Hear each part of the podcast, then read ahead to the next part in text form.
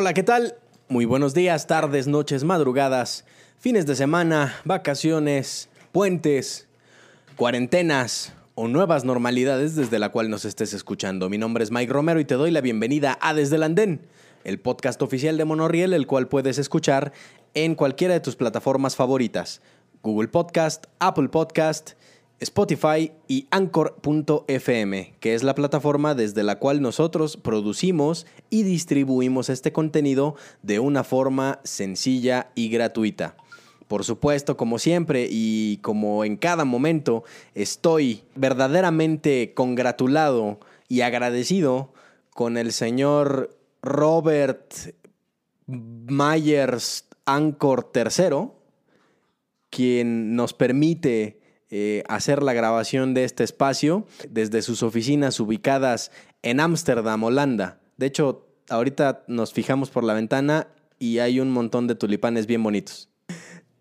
Saludo, por supuesto, a mi compañero de tulipanes en este lugar donde, donde lo mejor es la, la droga legal y las bicicletas, el roble Arturo Lozano. Amigos, gracias por acompañarnos una semana más en Desde el Andén. Les recordamos nuestras redes sociales, arroba MX, Facebook, Twitter, MX, la cuenta que quieres seguir en Instagram, MX, nuestro canal de YouTube y arroba MX en SoundCloud. Y del otro lado de la Y, tengo aquí a mi querido y adorado profesor Nefi Miranda. Muchas, muchas gracias. Hola, ¿qué tal? Qué gusto tenerlos nuevamente aquí en este programa que hacemos con todo el cucharón para ustedes. ¿Cucharón? Sí, con todo el cucharón. Ya tengo hambre. ok, ok. Es que no he desayunado. El profe cada vez reafirma más que ya es papá. Sí, en definitiva.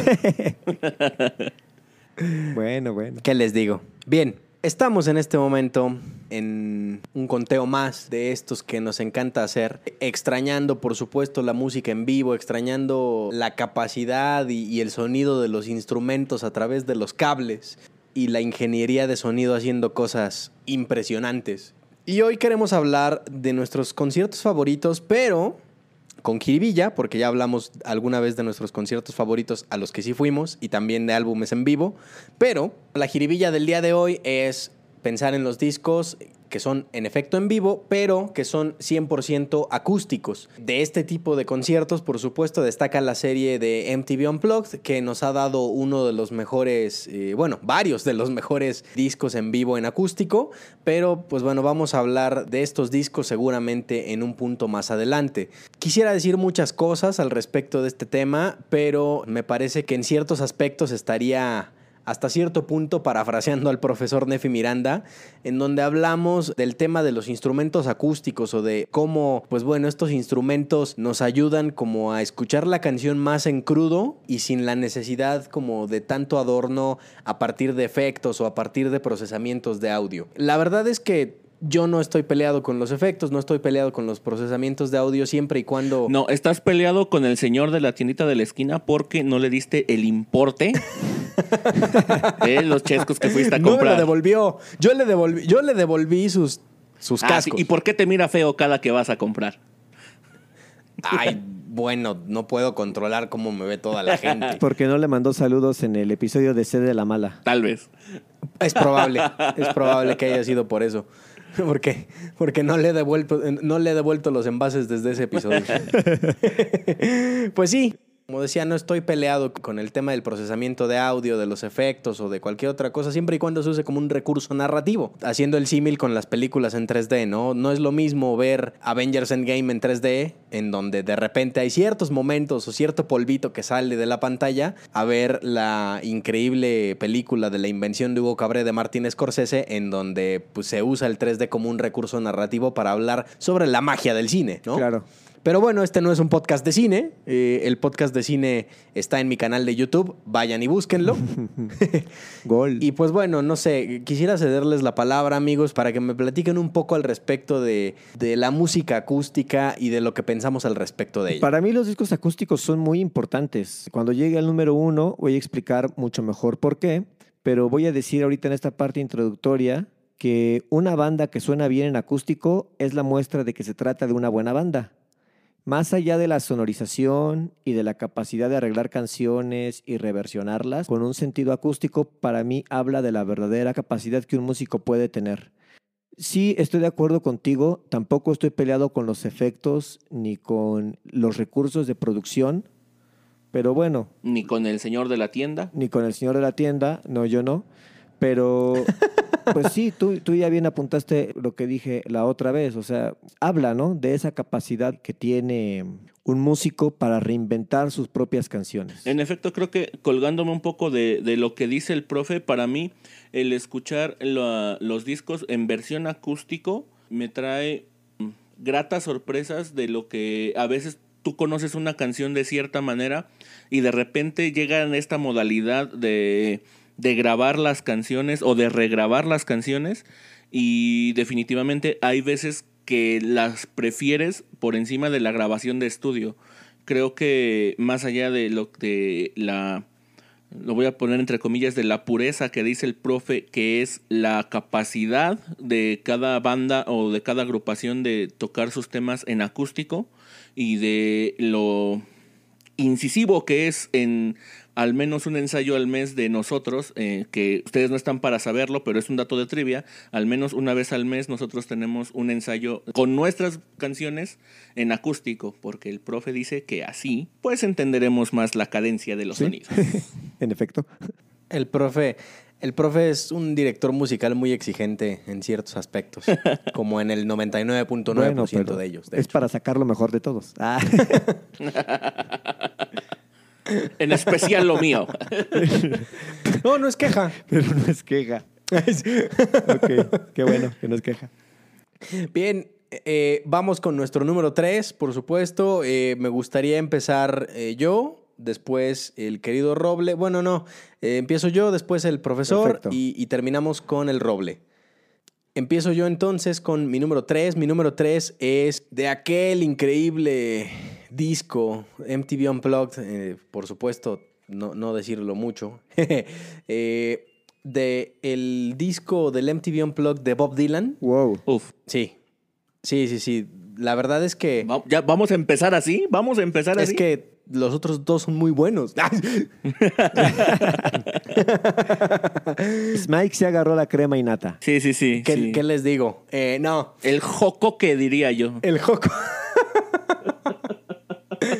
Eh, bueno, Bob Dylan en su MTV Unplugged, un disco de 1994, 1995 eh, más o menos.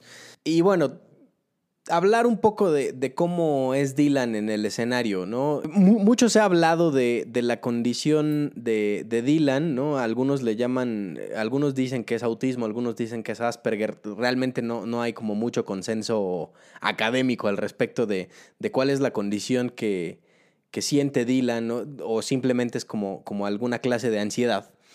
Pero eh, a Dylan en particular no le gusta que la gente cante sus canciones. Y, es muy raro, ¿no? Porque normalmente tú escribes canciones hasta cierto punto con la intención de que alguien más las cante y, de que puedas escuchar como, o como tener esta conexión en el escenario con, con el público, ¿no? En el caso de Dylan no es así. Desde pues, prácticamente los 70s empezó una gira que se llama The Never Ending Tour, y realmente la gira no, no ha acabado nunca, ¿no? El tipo ha estado de gira toda la vida, todo el tiempo, excepto ahorita por el coronavirus, y ya se siente como, como león enjaulado en su casa, ¿no? Entonces, como a Dylan no le gusta que, que la gente coree sus canciones por esta condición de la que hablábamos, en la mayoría de sus giras cambia los arreglos de las canciones que canta con la intención de que la gente no se acostumbre a la melodía, ni al arreglo, ni a nada, y que a partir de esto él pueda, pues él pueda explayarse en el escenario de la manera que a él le gusta, ¿no? E, en solitario, de manera incomunicado, hasta cierto punto dándole la espalda al público. Eh, no sé, es, es, una forma muy distinta a la que nosotros estamos acostumbrados a, a ver los espectáculos en vivo. Pero justamente e, esa es, esa es parte de la magia de Dylan, ¿no? Es parte de su genio también, ¿no? E, el presentar prácticamente versiones refrescadas o renovadas de sus canciones casi cada año. Wow, muy bien. Y Y es una cosa que, que, que se le, que se le agradece por un lado y por otro lado que se le admira. Entonces en, en, el MTV Unplugged, pues obviamente están los grandes éxitos como Tombstone Blues, como, como Like a Rolling Stone, eh, como Desolation Row. Pero, pero están con arreglos distintos y tú hasta cierto punto pues no puedes corearlas, ¿no? Por así decirlo. Ya si viste, ya, ya si como yo ya viste el Unplugged de Dylan como unas cuatro o cinco veces, pues ya más o menos te sí. la sabes, ¿no? Pero, pero pues pues, ¿qué te digo, no? Ya, ya no son esas versiones las que canta Dylan hoy en día. Finalmente, bueno, quisiera poner como, como tributo en esta, en esta mesa de, de canciones acústicas eh, la canción con la que cierra Dylan este MTV Unplugged, que se llama With God on Our Side.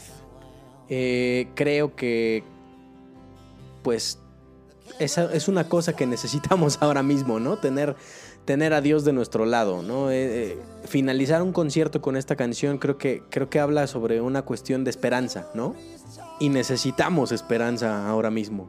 Entonces, quisiera retomar esta parte de Dylan, quisiera pensar en esta, en esta onda de tener esperanza y de tener a Dios de nuestro lado. Muy bien. Muy bien. Queridísimo profesor Nefi Miranda, quiero escuchar tu número 3, ahora mismo. Mi número 3 es para Scorpions y su disco Acústica grabado en Lisboa, Portugal el 2001. Ok. Ok. Hicieron una gira acústica y eh, de ahí se desprende este, este concierto que se hace el disco. Uh -huh. No es un disco auspiciado por MTV, pero pues es un masivo acústico, Sí, sí, lo cual es interesante, ¿no? Y además es muy interesante porque se cataloga Scorpions una banda de hard rock y heavy metal, aunque pues son fresas. y escucharlos en acústico realmente fue, fue alucinante. Eh, si no estás acostumbrado a un sonido estruendoso, este es el álbum para llegarle a Scorpions. Cuando escuché este disco por primera vez fue en la combi, un domingo, yendo hacia la iglesia. Eh, lo primero que oí eh, en el radio del, del chofer fue The Zoo y me encantó. La verdad es que luego, luego que, que en, en, cuanto pude tener wifi, busqué The Zoo y busqué prácticamente todo el, todo el disco. Es una lástima que el disco no está en Spotify, pero pues ya para eso están escuchando ahorita eh, un fragmento de The Zoo, directo desde Lisboa en el disco acústica. No estará esta canción en la lista de reproducción que subimos cada semana, pero sí pueden buscarlo en YouTube y ahí está todo el concierto y la verdad se los recomiendo mucho. Además que eh, para mí fue, fue muy... No sé cómo describirlo porque me encantó todas las canciones de Scorpions, yo no los conocía. Pero cuando busqué las versiones en estudio, pues ah, me gustaron mucho más las acústicas, ¿no? No estaban tan chidas. no, ya no me gusta. Entonces, eh, no sé. Hay, hay, de verdad es que en sí el concierto me gusta mucho. Ojalá puedan escucharlo todo en, en YouTube. Y pues dejo, obviamente, de su. Perfecto. Querido Roble, tu número 3. Bien, la peculiaridad de mi, mi top 3 de esta semana es que todos son en español. En el número 3 tengo, uh, ya hemos mencionado mucho a esta banda en este podcast, el Tri grabó su Unplugged en el año de 1996 y yo tengo el dato que lo publicaron hasta el 2004, 8 años. Tiene una peculiaridad. A mí lo que me gusta mucho de este Unplugged es que todavía estaba Sergio Mancera en la guitarra líder del Tri, lo cual le da a todo el set musical otro nivel, el, el, nivel de, Sergio Mancera, no puedo decir más.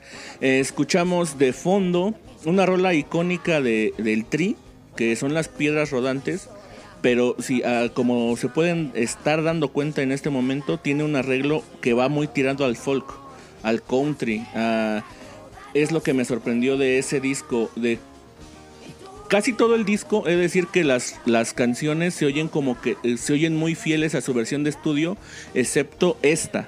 Yo me atrevería a, decirlo.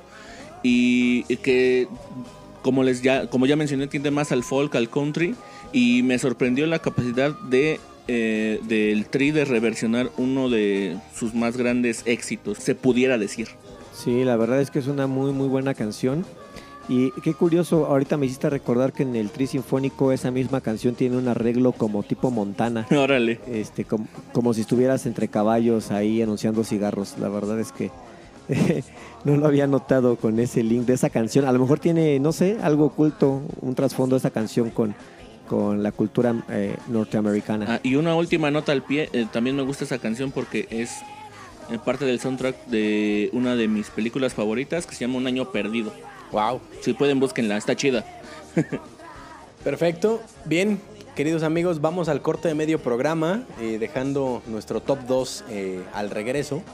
Por favor, no se despeguen de esta transmisión, porque lo que viene es oro, señoras y señores. Señoras y señores, lo que viene es oro. Nuestros dos mejores temas en acústico. Volvemos a Desde el Andén. No te desconectes y escucha el corte comercial. Así es. Estamos de vuelta aquí en Desde el Andén, el podcast oficial de Monorriel, donde estamos hablando de nuestros discos favoritos grabados en acústico. Por supuesto, ya escuchamos la primera parte o el número 3 y estamos cerrando con, con nuestros favoritos de favoritos. Continuando con el orden con el que veníamos, pues estoy yo, su servidor, con el número 2 de mi lista de discos acústicos. Eh, y la verdad es que no se equivocan, muchachos. La verdad es que sí me traje a la crema innata. el disco del que quiero hablar. ¿Dejarías de ser tú? Exacto. El disco, el disco del que quiero hablar, pues aplicando la, la de los testigos de Jehová, tienen un momento para hablar de nuestro. de nuestro salvador Johnny Cash. Amén, Padre Santo. Sí, la verdad es que sí. Eh, hablo de otro disco, de ningún otro disco más que el American Four, The, Man Comes Around. Eh, el último disco, o, lo que se considera como el último disco de Johnny Cash, en donde recopila versiones de otros artistas eh, a partir de su guitarra acústica y muy, pocos, y muy poca instrumentación. Es un disco muy crudo, es un disco extremadamente personal y justamente habla como de esta, de esta última fase de, de Johnny Cash. Eh, en su momento, cu- cuando hablábamos justo de los discos en vivo y hablaba de, del Fuerza Natural de Gustavo Cerati en, en Monterrey, les decía justamente a ustedes que, que hay momentos en los que pareciera que la gente puede percibir a la muerte cerca de ellos. Y entonces entrega cosas en la vida dignas justamente para que la persona, para que las personas que están a su alrededor o para que las personas que, le siguen tengan ese recuerdo en específico de, de la vida de la persona. Creo yo que este disco, American Four, The Man Comes Around, de Johnny Cash, es ese momento en donde Johnny Cash percibía a la pálida dama ya muy cerca y estaba dispuesto a entregarnos uno de los mejores discos de su carrera, una de las mejores interpretaciones, de las mejores producciones, de lo mejor de lo mejor, ¿no? Hubo muchísima gente eh, participando en el disco, digo, de entrada tenemos al gran eh, John Frusciante en la guitarra de, una de las versiones que, viene en, el disco. Tenemos a, Fiona Apple, a Nick Cave, eh, a Don Henley de The Eagles. Es decir, tiene, tiene mucha gente de muchísima calidad, prácticamente leyendas de la música que están ahí. Y la canción que quiero poner en este momento como tributo para, para que vayan a escuchar este increíble disco acústico de Johnny Cash es eh, Hurt. Hurt es una canción originalmente grabada por el grupo de música entre electrónica industrial mezclada, eh, Nine Inch Nails. Ok. Pero la versión de Johnny Cash eh, eh, es cuando Johnny Cash hace la versión suya. ¿no? Hablábamos de, de los covers y de cómo en muchos casos hay covers que superan a la, a la versión original. Creo que Hort también debería entrar en, esta en esa lista. Johnny Cash hace un trabajo impresionante, eh, le pone todo el sentimiento a, a la canción y realmente es un momento desgarrador. Como anécdota personal, hace un par de años me encontraba yo en la ciudad de Nashville, Tennessee, y en la ciudad de Nashville está el museo de Johnny Cash. Y, y el recorrido del museo de Johnny Cash está hecho a manera de que al final del museo lo último que veas o la última pieza que ves de, la exhibición es el video de la canción Hurt de Johnny Cash. Como poniéndolo en una especie de tributo o en una especie de despedida del autor que es impresionante. Eh, no quiero explayar más, insisto. Vayan y escuchen Hurt de Johnny Cash. Profesor Nefi Miranda, estoy viendo hacia dónde estás tú. The Cranberries y su disco Something Else. The Cranberries es una banda muy importante en mi familia. Cuando Dolores se fue hace dos años, de verdad nos dolió mucho, eh, sobre todo por no haber tenido la oportunidad de verlos en vivo. Y eh, hay algo muy interesante con la música de The Cranberries que eh, explota temas introspectivos y en, pues en esa música también hay una serie de impresiones melódicas que justo hacen eso, acompañar intensamente las canciones y su mensaje. El álbum Something Else es el último disco que salió de la banda con Dolores O'Riordan eh, aún con vida. Este disco muestra eso que para mí es muy importante, un álbum acústico que aunque es en estudio, es con instrumentos acústicos, es decir, eh, percusiones, eh, percusiones más pequeñas, eh, cuerdas, nada de efectos estruendosos que de repente podrían acompañar algunas otras producciones de, de The Cranberries y se siente la solidez de sus canciones con un arreglo emotivo y completamente orgánico. Es muy disfrutable, además de conservar la esencia de la banda. Eh, que claro, mucho de eso tiene que ver con la voz de Dolores, pero pues al fin es un material muy bien logrado y que sigue sonando a The Cranberries musicalmente aún siendo acústico. Something, Something else. else. Eh, la canción es some- La canción, ah, pues es, justo esta, Dreams. Eh, puse Dreams porque es la, la canción favorita de, de Cranberries para mi esposa, Rebe. Y pues la pongo porque quiero guardar mis canciones favoritas para cuando hablemos de Cranberries. Entonces, de una vez, pongo, pongo la de, la de mi esposa. Y ya en el programa de The Cranberries, cuando lo tengamos, hablaré de las que más me gustan de ellos. Ahorita pongo las de alguien más. Y ya. Ok. muy bien, muy bien. Querido Ok. Roble, tu número dos. Bien, creo que estábamos muy, muy ah, así con el ánimo. Bueno, más bien el programa se fue así a, a- a un hoyo de depresión bien profunda. Pongámonos un poco alegres. Así que, profe, así que, profe, suelta esa rola. Estamos escuchando a Los Auténticos Decadentes en el número 2. Tengo, ¿Por qué tengo a Los Auténticos Decadentes en el número 2? Es uno de los últimos eh, conciertos acústicos que tuve la oportunidad de escuchar.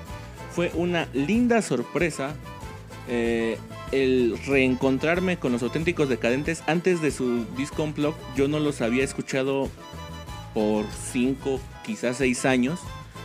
Y la mezcla de sonidos propiamente sudamericanos que tiene este disco me encanta, va eh, de verdad, yo lo siento como es un viaje por Sudamérica totalmente y estamos escuchando, como ya dije, el Gran Señor eh, en una versión un poco andina, con ritmos andinos, está muy buena, está muy bien reinventada, muy bien logrado para mí el arreglo. Y créanme, si pueden, escúchenlo. eh, creo que quizá, aunque no sean fanáticos de o, o consumidores eh, recurrentes de la música de los auténticos decadentes, pero si les gusta lo que son los ritmos sudamericanos, les va a encantar este disco. Sí, la verdad es que es un discazo, ¿eh? Yo creo que es uno de los unplugs mejor logrados por el asunto del amalgamamiento de, de ritmos.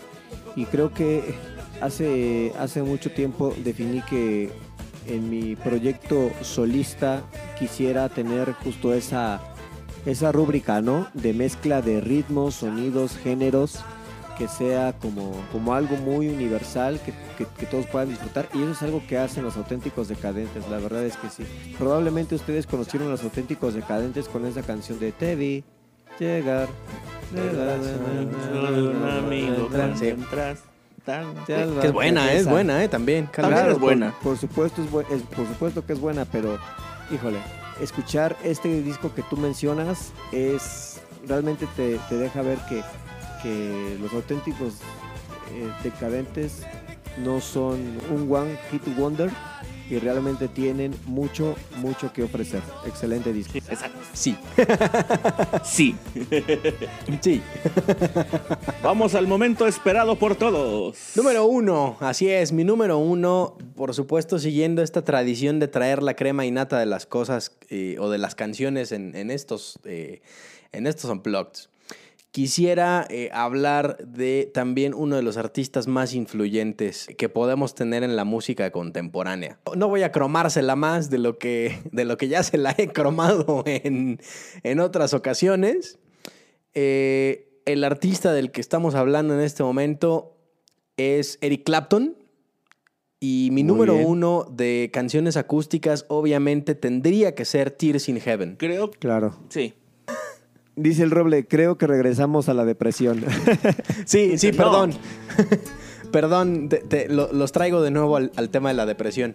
Eh, en muchas ocasiones, bueno, cuando la canción salió originalmente en 1991 era una canción que tiene como mucha instrumentación, tiene ahí un- una como melódica, un, un arreglo medio raro que no es eh, que no es como el mejor logrado, pero me parece que en el momento en el que Clapton agarra esta guitarra acústica y decide poner en el setlist Tears in Heaven en 1992 en su disco Unplugged, maldita sea. Eh, realmente, por un lado, sientes terriblemente la, pérdida de su hijo eh, un año antes, eh, de, su hijo, de su hijo Connor, que, tenía solo cuatro añitos y que, y que pues, lamentablemente fallece de una manera horrible, por cierto. Y, y pues, ¿qué decir de, la canción, no? Es decir, hablar de, que alguien te espera en el cielo, pero que en el momento en el que tú te vayas habrá pasado tanto tiempo que probablemente, por un lado, uno, tú no pertenezcas al cielo o tú, tú no tengas cabida en, en el paraíso, o dos, cuando llegues al paraíso, esa persona ya no te recuerde después de tanto tiempo que pasó. Creo que, creo que pones, eh, creo que pone la canción eh, de una plasma de una manera muy terrenal una preocupación muy espiritual. Y bueno, la guitarra, ¿no? Clapton, existe por ahí una, una cita o una frase que dice Clapton es Dios, ¿no? No tengo mucho que rebatirle, solamente pues, el hecho de que, de que Jimi Hendrix se murió antes de tiempo, entonces podríamos tener uno de esos duelos de guitarras súper chidos entre Clapton No y- tengo y Jimi pruebas, Hendrix. pero tampoco dudas. no tengo pruebas, pero tampoco tengo dudas. Y pues ya, ¿no? Mi, mi número uno en álbumes acústicos es el MTV Unplugged de Eric Clapton y la canción que pongo como, como tributo en esta mesa es Tears in Heaven. Sumándome a tu top 1 y sin afán de presumir, yo iba a poner esta en el top, no les diré en qué número. Sin embargo, y conociendo a Mike sabía que, que él lo iba a mencionar, entonces para no tropezarnos ahí con tops y sabiendo lo que lo que el instrumento de la guitarra significa para el buen Mike, pues digamos que no, no fue que se diera, no, no decidí no incluirlo, pero y sí hablando de, la, de la canción que, que metes al playlist, creo que la- las, las personas que no conocen tanto a Eric Clapton, pero que sí lo topan, de esta, de esta canción topan esta versión, que es Sí. acústica, más que, más que la que tiene arreglo. Sí, sí, sí. Y, y de hecho la que tiene arreglos no debería de existir, ¿eh? ¿Qué te digo, muñeco? Queridísimo profe, tu número uno. El número uno, bueno, ya se habrán dado cuenta eh, antes, a lo largo de no este episodio, sino de, de todo este tiempo, que Maná es para mí la banda más importante en español, obviamente, repito, para mí, por la influencia y lo que ha significado en mis perspectivas de lo que hacer música significa. Yo no me vi haciendo canciones hasta que descubrí en un cassette original de Maná que quien canta puede hacer sus propias canciones. Tampoco me imaginé en un concierto hasta que los escuché en vivo en el 94. Pasó lo mismo en el año 1999 con el álbum grabado para MTV desde Miami, Miami. Un disco que no solamente fue el, en Miami, un disco que no solamente fue el primero en grabarse directamente para formato DVD, cosa histórica, sino que postergaron alrededor de seis años el hacer este, este concierto. Ya se los había propuesto o solicitado eh, MTV para que lo hicieran, pero Maná rechazó la invitación con el fin de ampliar su experiencia y su repertorio. Y pues el resultado para mí fue espectacular.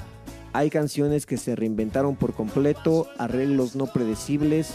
Son 14 cortes, de los cuales 10 son canciones ya conocidas, un interludio instrumental, tres covers que no solo están bien amalgamados, sino que muestran el concepto de Maná en su esplendor, que es la combinación de rock con ritmos latinos.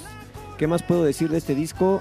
A la distancia no será el unplug más espectacular, eso es cierto, no es tan rítmica o innovadoramente eh, el más sobresaliente, también lo reconozco, pero captura la esencia de una banda llevándola al concepto real de un unplugged. Ok, no, no, no podemos negar la trascendencia en la música que tiene Maná, más allá de la opinión personal que tenga cada uno de, de esta banda.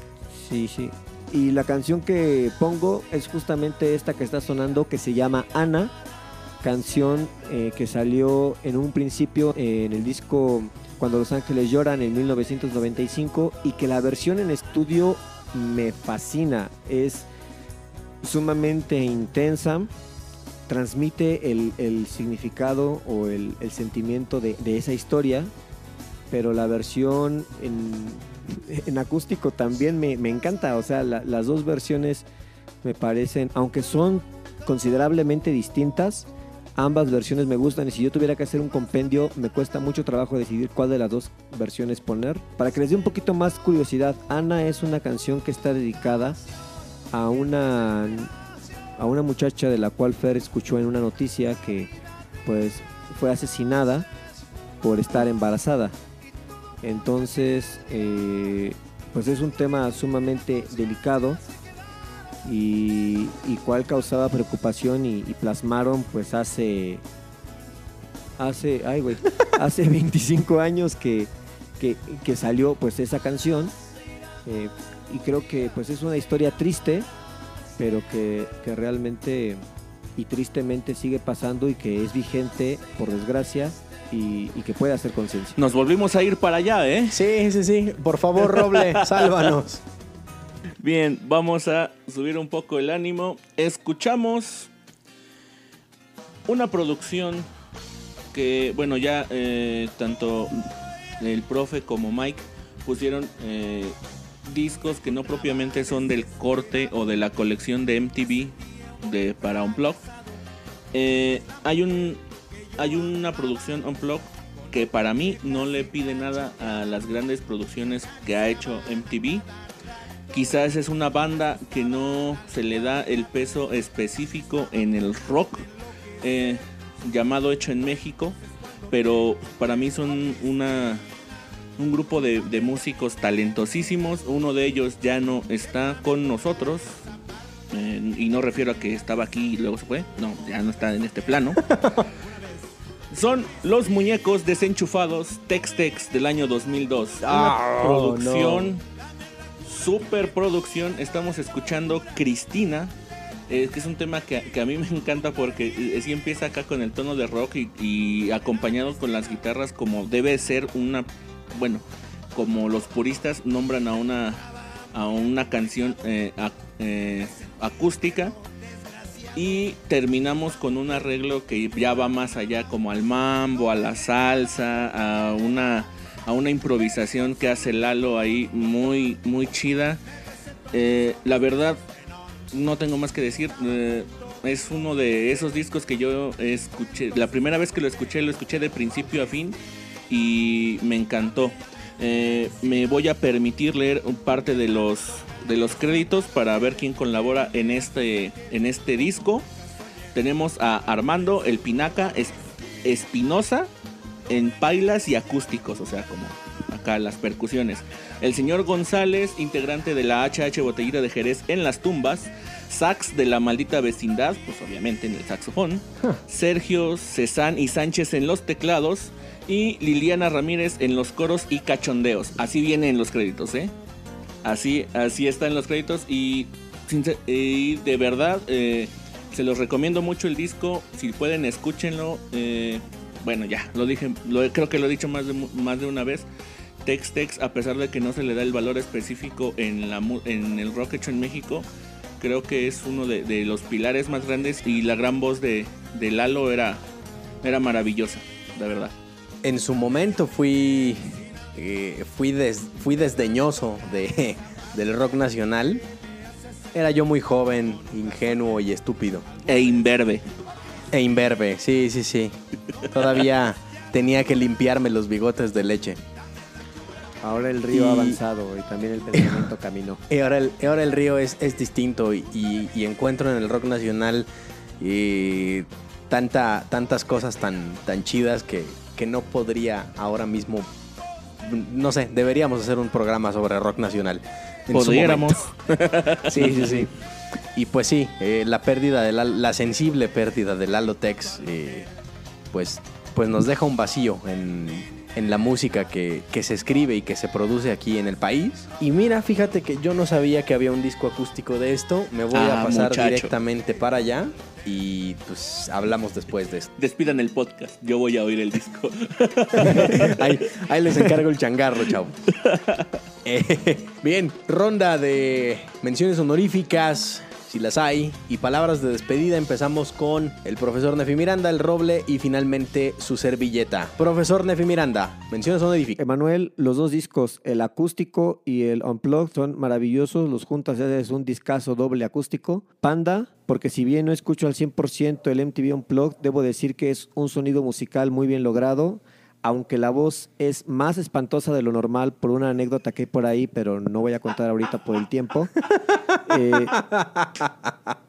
tiene su razón, pero si hacemos un programa de Panda, yo les prometo que me sé la anécdota y se las cuento. Eh, pero musicalmente es increíble. No hay ni un solo instrumento eléctrico, realmente nada conectado y los arreglos son formidables. Suscríbete a nuestro Patreon y escucharás la anécdota. Por la misma razón, el, el unplug de Zoe, que tiene arreglos muy bien logrados con cosas casi hasta inverosímiles. O sea, eso me deja claro que para no, no renunciar a tu sonido electrónico, eh, tienes que usar instrumentos eléctricos. El disco de The Course, el Unplugged, también tiene muchas cosas muy, muy, muy padres.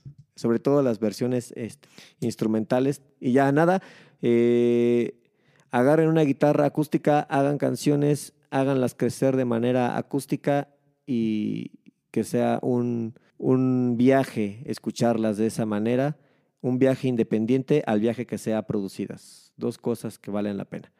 Los quiero, les mando una meja, un abrazo y pásenla bien. Querido Roble, te escuchamos. El Unplug de MTV de Pepe Aguilar me parece una producción sumamente interesante por los arreglos igual de, por los mismos arreglos de las canciones, además de que por ahí creo que dos integrantes de los Bunkers tocan con él y a partir de esa fecha hasta tres años después estuvieron eh, de gira con él en sus conciertos. De ese tamaño es el, es el artista que es Pepe Aguilar.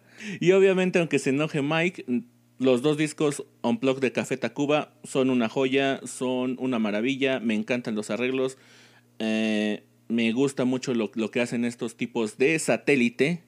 Y son mis menciones honoríficas. Quiero agradecerles habernos escuchado una semana más en Desde el Andén. Les recordamos nuestras redes sociales, arroba MX, Facebook, Twitter, MX, la cuenta que tú quieres seguir en Instagram, MX, nuestro canal de YouTube y arroba MX en SoundCloud. Mm, no me queda más que decirles, sigan consumiendo música, sigan consumiendo discos completos.